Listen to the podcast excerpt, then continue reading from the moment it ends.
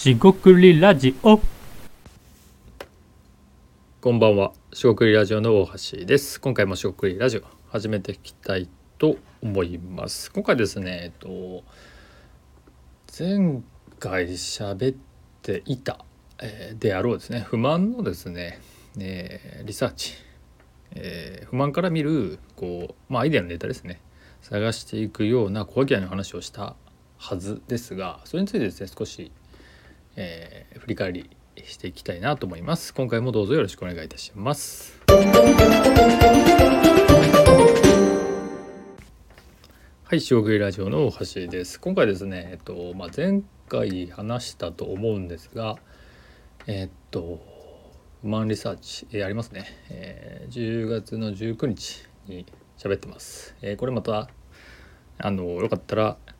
えー聞いてくださいと。でですね今回ですねこの不満リサーチ、まあ、簡単に言うとですね、えー不満を、えー集めてテーマに基づいて集めてそれで、えっと、集めたものをただ出すだけではちょっと価値が生まれづらいかなと思いますので、えーそれについてですね、えー不満についてコメントを、まあ、僕がすると、えーこういう観点があるんじゃないか、まあ、できたらアイデアですが、えっとまあ、正直なところですね全部アイデアができるわけじゃないのでこういう観点で見ていくと、まあ、ヒントになるよっていうような、まあ、期待値で、えご依頼いただくということになります。これですねじゃあ0から1という形で、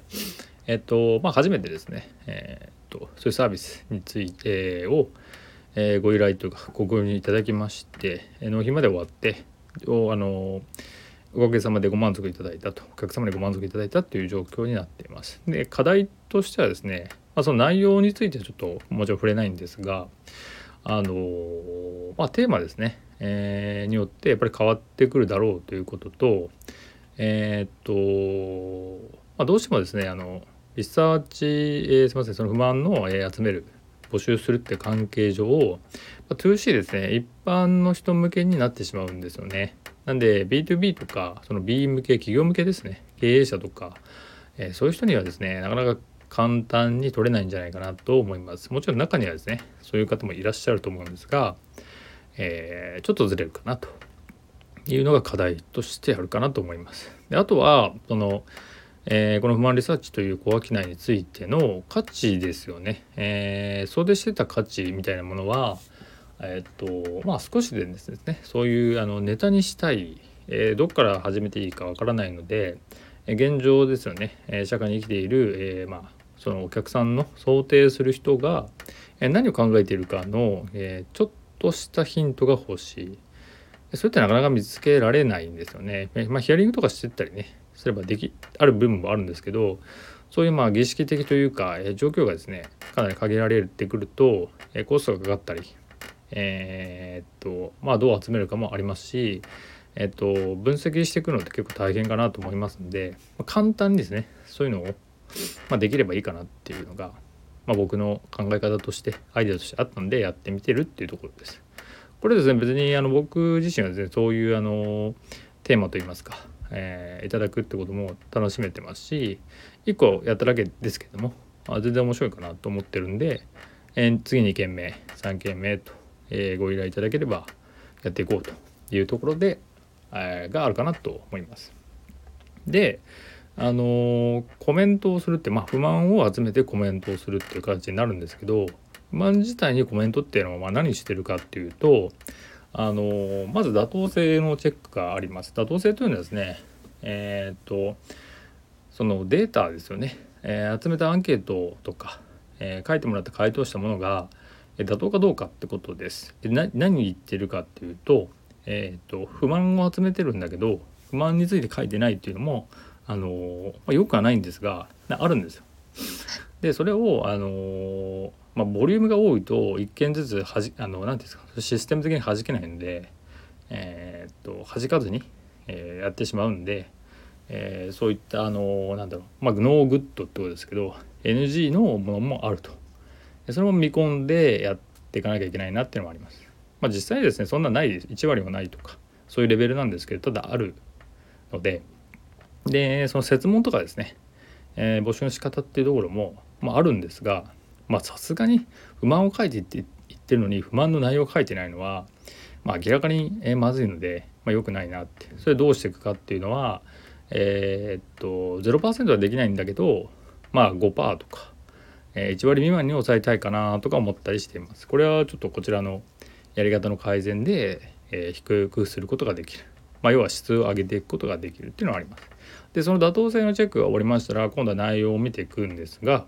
内容を見ていった時にですね、えーと、カテゴリーなどを分類に分けたりします。まあ、いわゆるですね発送法ではないんですが、えー、刑事法と,、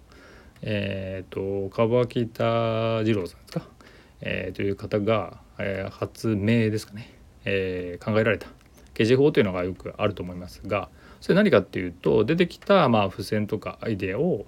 え、カテゴリーに分類するとかまあ実際にカテゴリーではないかもしれませんが、え、カテゴリーじゃなくてその関連性ですねに近いものにグループ分けしていくみたいなイメージ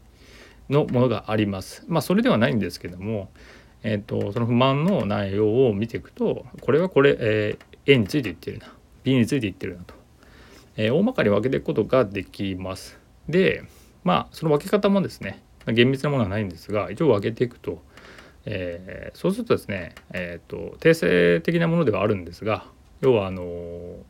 なんだろうな、えーと、数値化して可視化されて、えー、データ化されるような、えー、はっきりとしたものでないんですけども、あのー、それに近づけることはできるかなって思ってやっています。まあ、そうしないとあのどっから区切っていいかなかなかわからないとこもあるんでそれでカテゴリー分けするっていうのもあります。でこのカテゴリー分けする。でさらにですねその内容ですね、まあ、さらに不満に内容について突っ込んでいくと、まあ、確かにそういうものもあるなっていうこう感情面ですね共感できるものあればその視点はなかなかないなっていうのもこう気づきのようなものもあるので、まあ、それについてコメントすると。で最後にですね、えー、まとめて、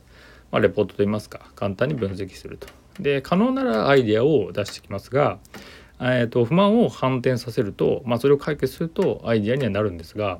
あのまあ、よくあるのが、えーと、出てきた不満がいわゆる一般的な話で